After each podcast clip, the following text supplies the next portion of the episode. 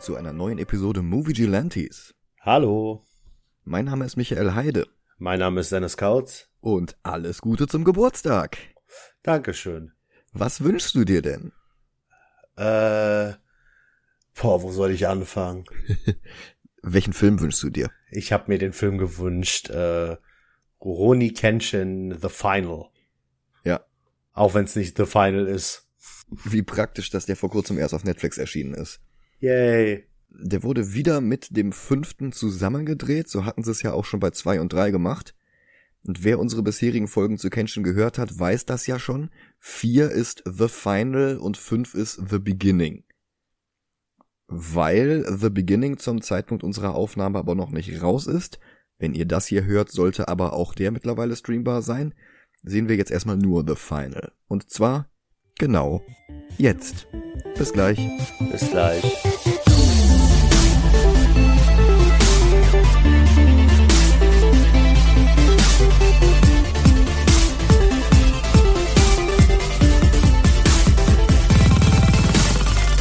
Und da sind wir wieder.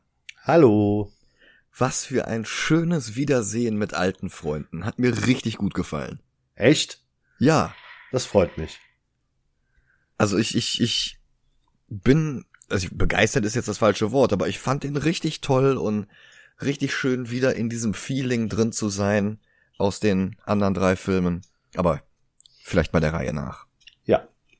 Ein Warner-Logo und ein Netflix-Logo und das X in Netflix ist dabei in der Form von Kenshins Narben. Fängt schon mal gut an. Der Film selbst beginnt mit Saito, der an einem Bahnhof einen Zug besteigt. Saito, der rauchende Cop. Ich gehe jetzt einfach mal davon aus, ihr habt unsere bisherigen drei Folgen gehört, ansonsten ist das alles für euch ziemlich sinnfrei.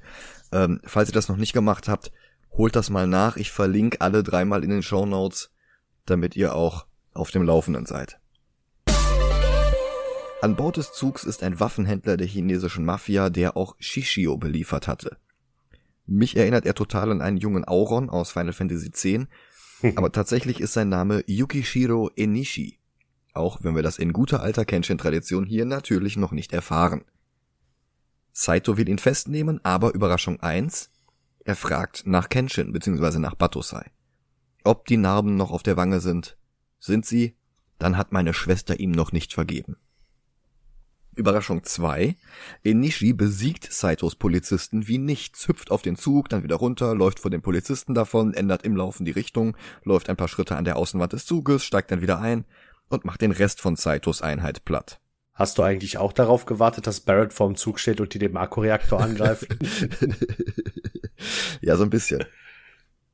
Ja, das ist halt wieder dieses Kenshin-Feeling. Die Kämpfe sind fantastisch gefilmt, der Soundtrack ist wieder diese Fusion aus westlichen Themen und japanischen Instrumenten.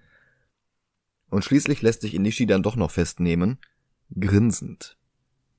Der Film springt nach Tokio, wo es ein Wiedersehen mit anderen alten Bekannten gibt, den Kenshin Gumi. Megumi, die Apothekerin. Sanosuke, Kenshins Sidekick mit dem Schwert, das selbst Cloud Strife für übertrieben groß hält.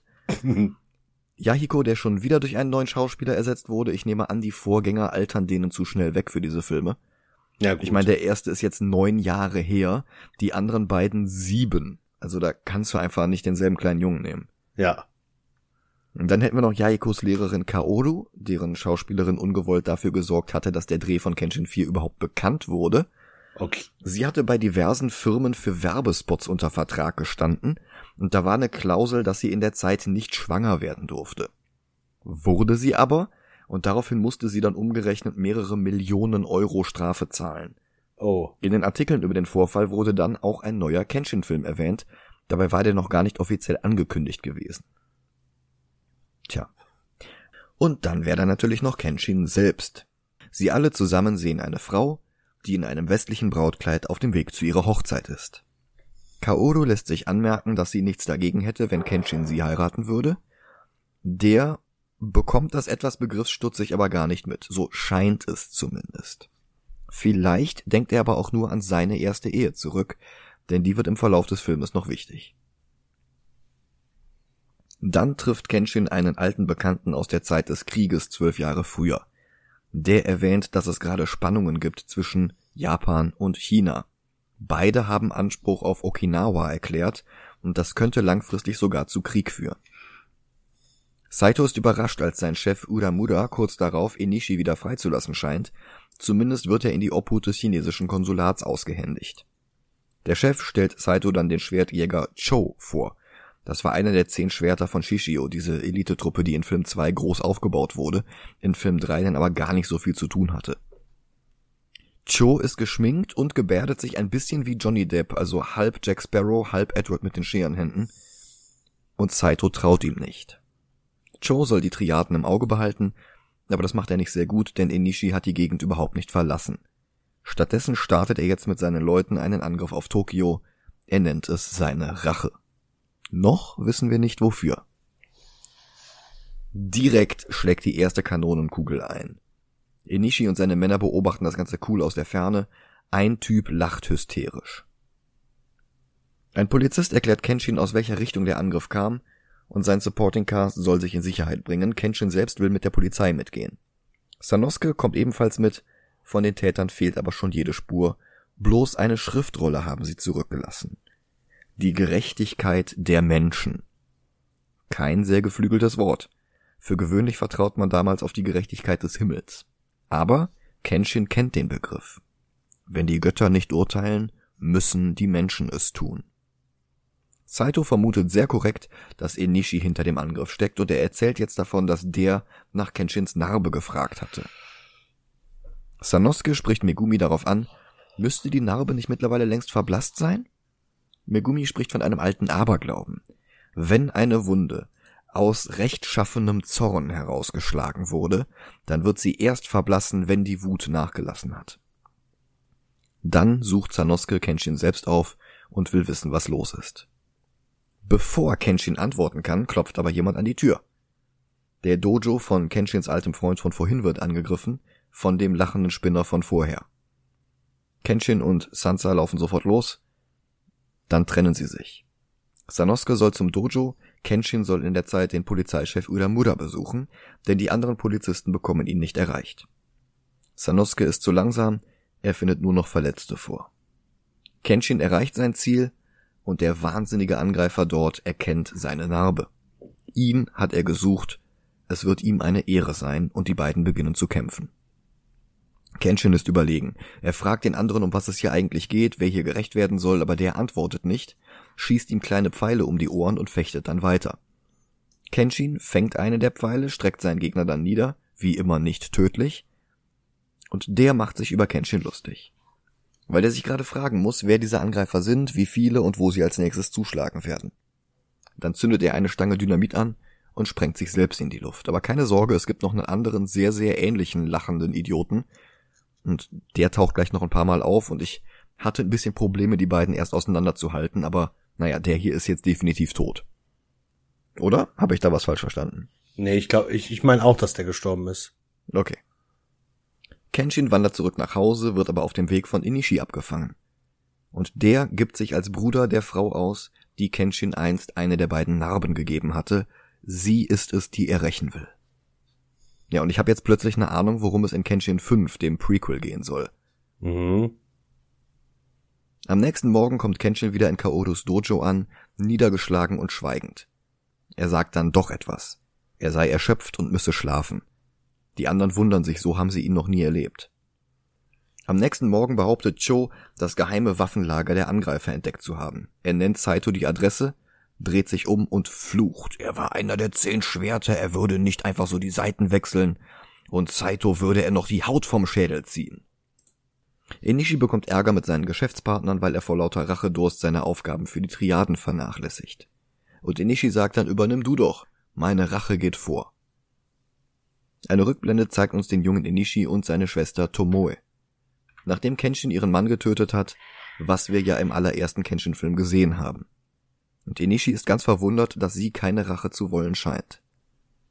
Und dann springt der Film wieder in die Gegenwart und wieder in Kaodos Dojo, Kenshin verlässt sein Zimmer und erklärt den anderen, dass er das Ziel der Angriffe ist.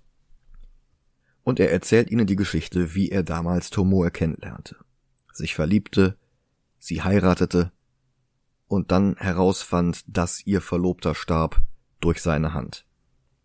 Aber sie war nur der Köder in einer Falle für Batosai. Das war Teil der Rache. Wir sehen noch einmal, wie ihr Verlobter starb, dieselbe Szene wie in Teil 1.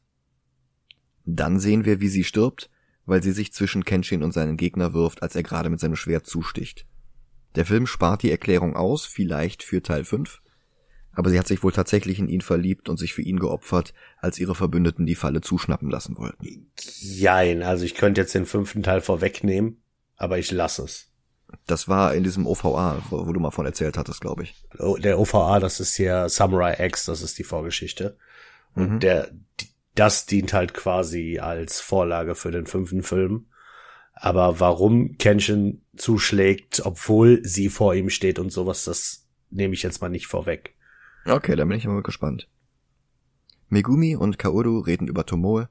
Dann geht Kaoru zu Kenshin, der im Regen steht und grübelt. Sie gibt ihm einen Schirm. Cho ist jetzt bei Inishi zu Hause und bewundert dessen Waffensammlung. Er sagt, dass er die Polizei wie abgemacht zur falschen Adresse geführt hat, und dafür will er ein Schwert haben. Inishi gibt es ihm und erinnert ihn daran, dass auch Cho noch eine Rechnung mit Batosai offen hat. Am nächsten Tag kommen Misao und Aoshi vorbei. Der Vorsteher des Klosters in Kyoto ist verstorben und hat Kenshin etwas vererbt. Tomoes Tagebuch, das irgendwie in seinen Besitz gelangt war. Misao händigt es Kaoru aus.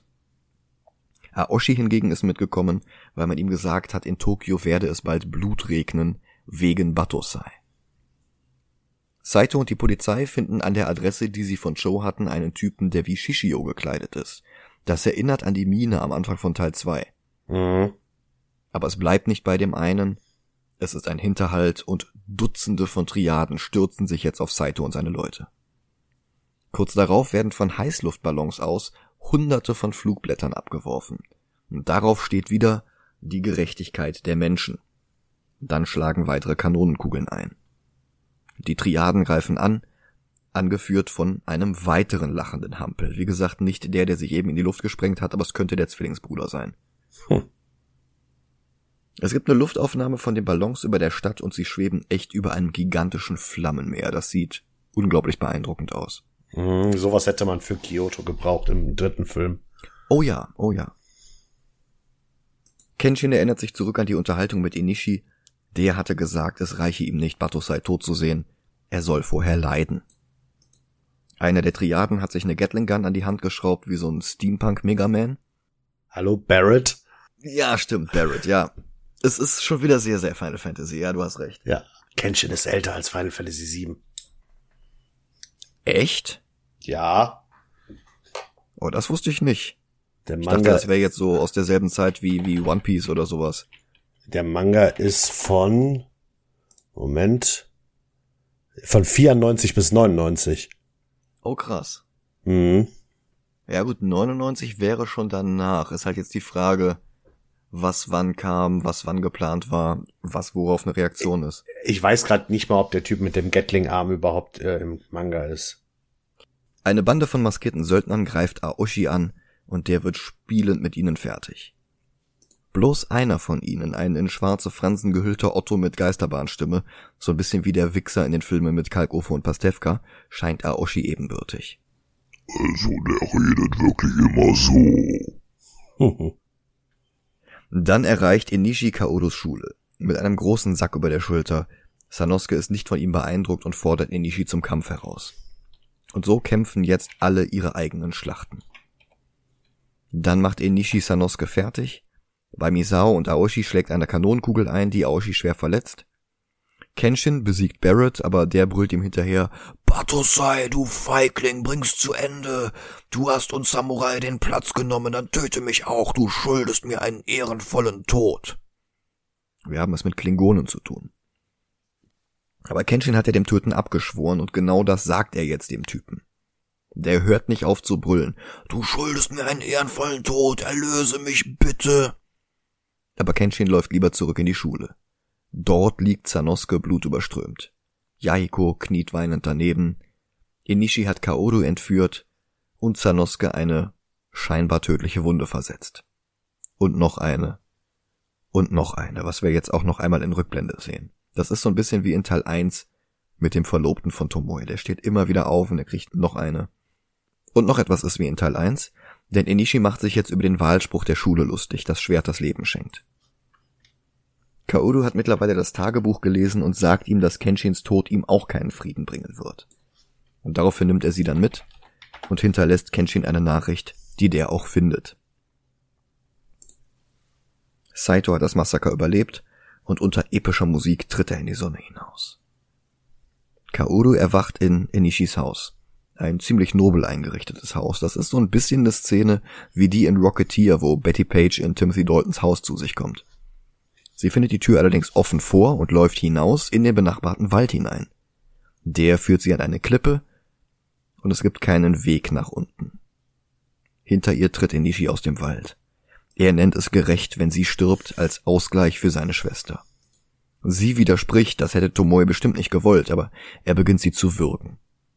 Dann erinnert er sich an seine Schwester, hört auf und übergibt sich. Vor seinem inneren Auge ist Tomoe nämlich nicht zufrieden. Sie lächelt nicht, sie guckt traurig. Yahiko versorgt Sanoskes Verletzungen, Kenshin steht im Dojo und sieht zu einem Banner hoch. Aber da steht nicht das Schwert das Leben schenkt, sondern um in authentischer Wahrheit zu leben. Ich frage mich, ob das einfach nur eine miese Übersetzung ist, da setzt auch schon ein Flashback ein, der die Ereignisse aller drei bisheriger Filme zusammenfasst.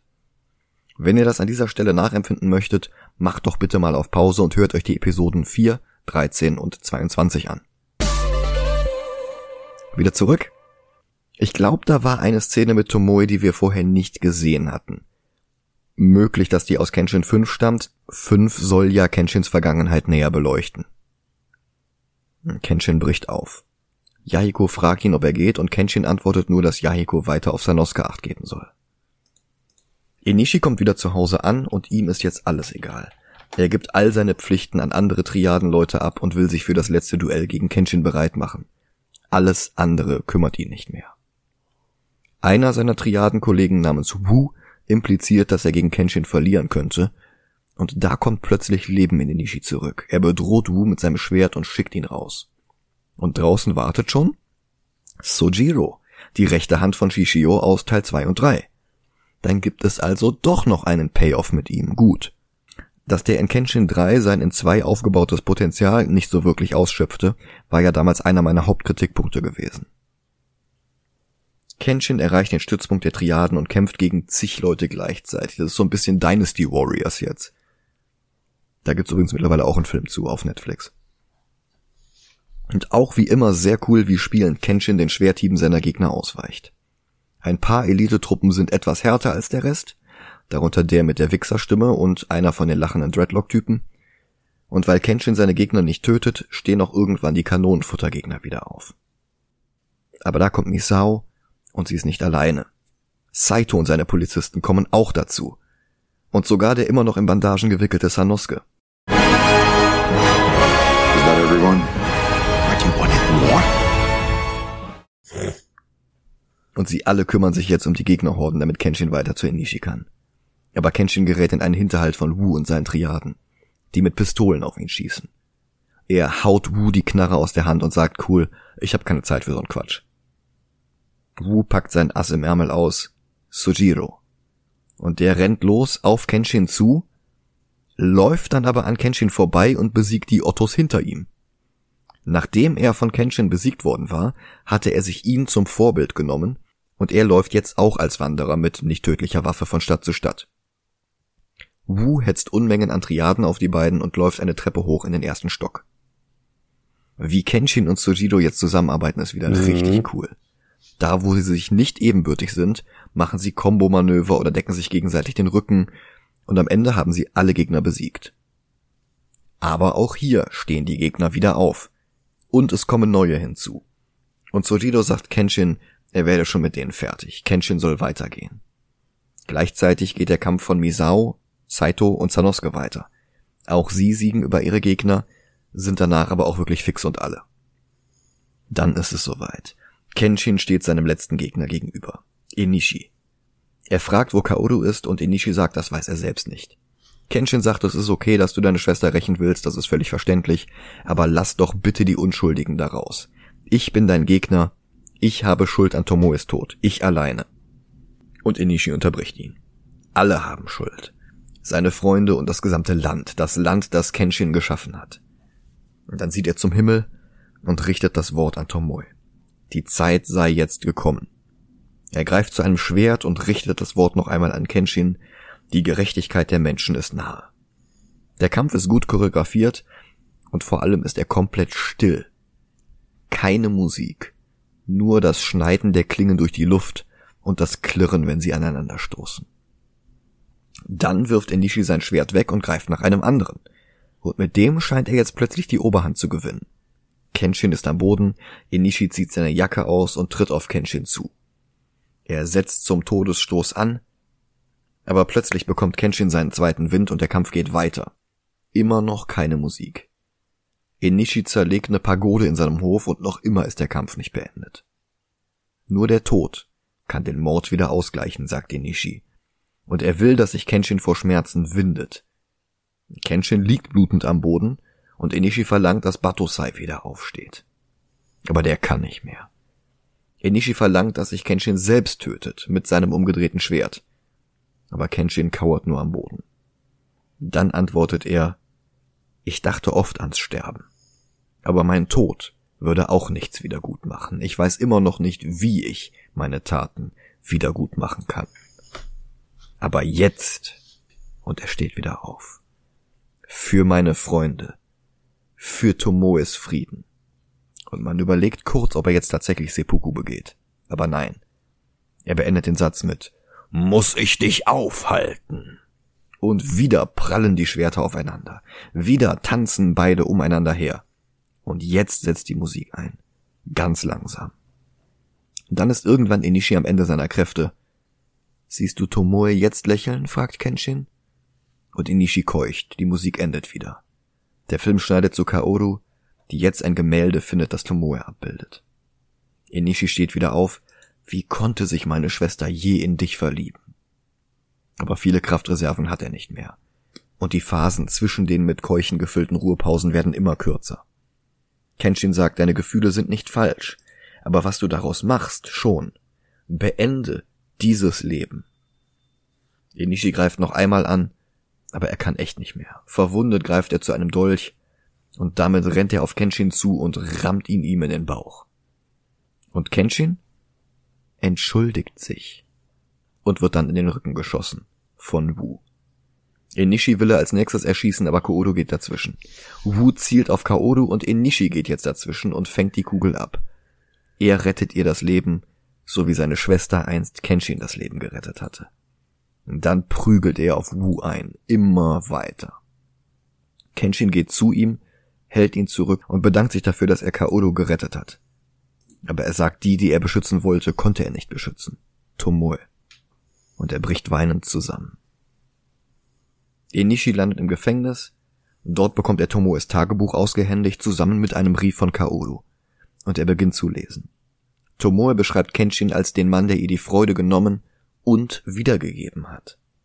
Und wenn er erstmal aufhört, Menschen zu töten, wird er Menschen beschützen. Darum darf er nicht sterben.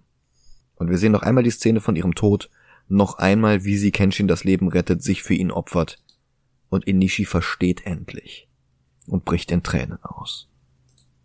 Und draußen geht die Welt weiter, Kaodos Schule ist wieder offen und Yahiko lernt Schwertkunst. Sanosuke ist immer noch über und über bandagiert, aber Megumi zieht ihn auch schon wieder auf. Kaodo kniet vor einem Grabstein. Ist das etwa Kenshins Grabstein? Nein, keine Sorge, er steht hinter ihr. Es ist Tomoes Grab. Kaodo sagt, dass Tomoe sie beschützt hat.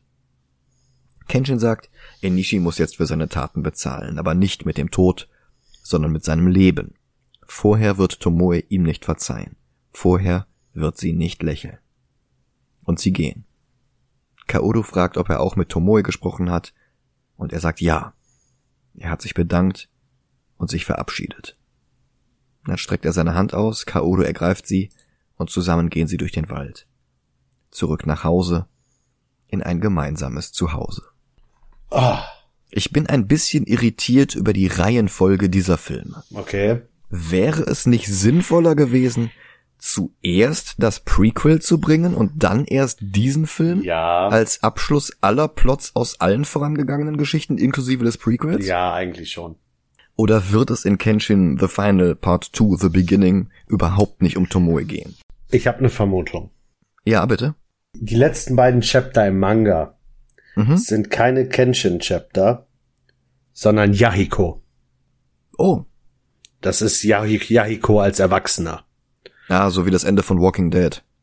Quasi. Nur das Okay. von, äh, von Yahikos Chaptern ist netter. Ja, gut. ähm, Und wahrscheinlich auch kein, kein ähm, Gerichtsdrama. genau, und er wird halt, ich meine, das, das kann man sich ja denken, er wird halt auch Schwertlehrer Mhm. Äh, und unterrichtet halt ein paar Schüler und der hat noch so eine kleine Story. Ich denke, dass das mit reinkommt. Mhm. Und dieses eine Kapitel vier Jahre später, Ah. das jetzt quasi passieren sollte. Okay. Und da gibt's halt noch so ein paar Sachen. Da gibt's noch einen sehr interessanten Kampf. Da gibt's noch die Geschichte, was mit Ken aus Kenshin wurde und sowas alles. Und ich kann mir vorstellen, dass sie das alles in den letzten Film packen. Okay. Dass du dann quasi äh, jemanden hast, der die Geschichte, die ersten vier Filme quasi er jemandem erzählt ja. und du dann noch mal als Rückblende so das äh, mit Kenshins erster Frau hast und sowas. So könnte ich mir das vorstellen. Ja. Weil jetzt einfach nur nochmal diese Tomoe-Geschichte als eigenen Film zu sehen, das wäre nicht sehr befriedigend. Ja. Du musst mal gucken, wann das zeitlich spielt, das Kapitel. Also der Film. Der spielt nämlich zeitlich drei Jahre vor dem Ersten Weltkrieg. Oh. Also deutlich später. Ja. Der Erste Weltkrieg spielt halt noch eine Rolle. Und ich gehe mal davon aus, dass wir im letzten Film davon noch was bekommen. Also jetzt nicht vom Krieg selber, weil den siehst du im Manga auch nicht. Ja. Aber so ein paar Sachen, wo war Kenshin während des Ersten Weltkriegs und sowas alles. Ja, verstehe. Und das wird sehr wahrscheinlich in den letzten Film mit reinlaufen. Ja, das ist, das ist möglich. Also kein reines Prequel, sondern Sequel und Prequel Flashbacks. Ja, Ja. hätte ich nichts dagegen. Wäre eine Erklärung, ja. Ja. Also ansonsten fand ich den jetzt hier wirklich gut. Mhm. Ganz ehrlich? Ja. Bester Kenshin-Film bis jetzt. Ja, finde ich auch. Okay, cool. Es ist, es ist auch äh, jetzt mal Shishio außen vor gelassen, weil im Manga ist das Shishio-Kapitel das Beste. Mhm. Ähm, ich finde, ich muss direkt anfangen zu meckern, aber das liegt daran, dass ich halt den Manga kenne. Mhm. Und zwar der Kampf Kenshin gegen, äh, äh, wie heißt denn jetzt? Enishi. Genau, Inishi, äh, der findet am Strand statt in dem Manga. Okay. weil äh, der äh, Ishi zieht sich auf eine Insel zurück und äh, Saito, Aoshi, Yahiko, Megumi und so kommen halt alle da mit dem Schiff an und wollen Ishi äh, besiegen. Mhm. Und das ist im, im Manga ist es einfach besser. Ich meine, ich find's halt geil, dass die jetzt im Film noch einen Charakter dazugeholt haben im Endkampf. Und zwar hier, äh, weißt du? Sujiro? Äh, ja, Sujiro, Mhm. der übrigens äh, seit er aufgetaucht ist in, in Kenshin der beliebteste Charakter von allen ist. Ach so, echt? Ja, der sieht halt im äh, Manga noch mal ganz anders aus, ne? Also ich fand den im zweiten am Anfang sehr schmierlappig. Mhm, So als, als wollte der versuchen, äh, Kenshin eine Versicherung zu verkaufen oder so. im, Im Manga ist es halt wirklich ein kleiner Junge. Also so ein bisschen älter als Yahiko Oh. Und ist halt so ein richtiges Wunderkind. Oh, okay, es ist ja wirklich völlig anders. Mhm. Und der sieht auch total freundlich aus. Mhm. Ähm, aber was ich halt geil finde, ist, dass am Ende noch mal so ein Payoff kommt, dass alle gegen die Kenshin, also nicht alle, aber so die wichtigsten Charaktere, Saito, Aoshi, alle noch mal auftauchen, um Kenshin zu unterstützen. Mhm. Vor allem Aoshi. Aoshi war der erste große Gegner von Kenshin. Und dass er halt noch mal auftaucht und im Manga ist er cooler als im Film, sorry. Ja, ja, das hattest du ja schon bei zwei und drei gesagt. Mhm. So, der bisher höchste Kenshin-Film in unserer Liste ist der zweite auf Platz 34. Ja, ganz ehrlich, ich würde mindestens Platz 27 sagen. Huh, okay. Also, was für Kenshin 4 spricht, ist, all das, was mich an den ersten drei gestört hatte, ist weg. Ja, Der Film hat sich endlich mal Zeit gelassen, die Dinge zu erklären. Man hatte nicht das Gefühl, die ganze Geschichte in anderthalbfacher Geschwindigkeit zu gucken.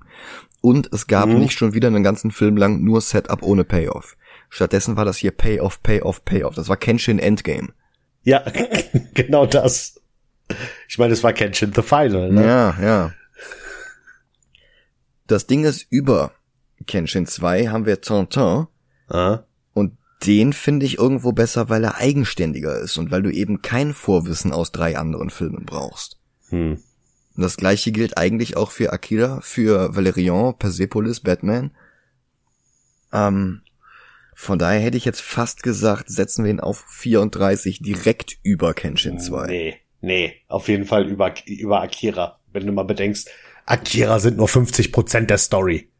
Ja, ist ein Argument. Ich meine, gut, das hier sind jetzt wahrscheinlich noch weniger, aber dafür hast du den Rest ja vorher schon gehabt. Ja, eben. Ja, ja, ja, okay. Ja, komm, sagen wir, sagen wir Platz 30. Ah, das wäre schon wieder über Persepolis. Ja, richtig. Sagen, sagen wir 31? Nee. Nee, ich will Persepolis aus den 30ern raus. Ja, aber ich nicht. Ich, ich hätte den eigentlich gern in den Top 10. Ja, Immer noch. Not gonna happen. Also ich tue mich gerade ein bisschen schwer damit, Kenshin überhaupt ähm, über Valerian zu ranken.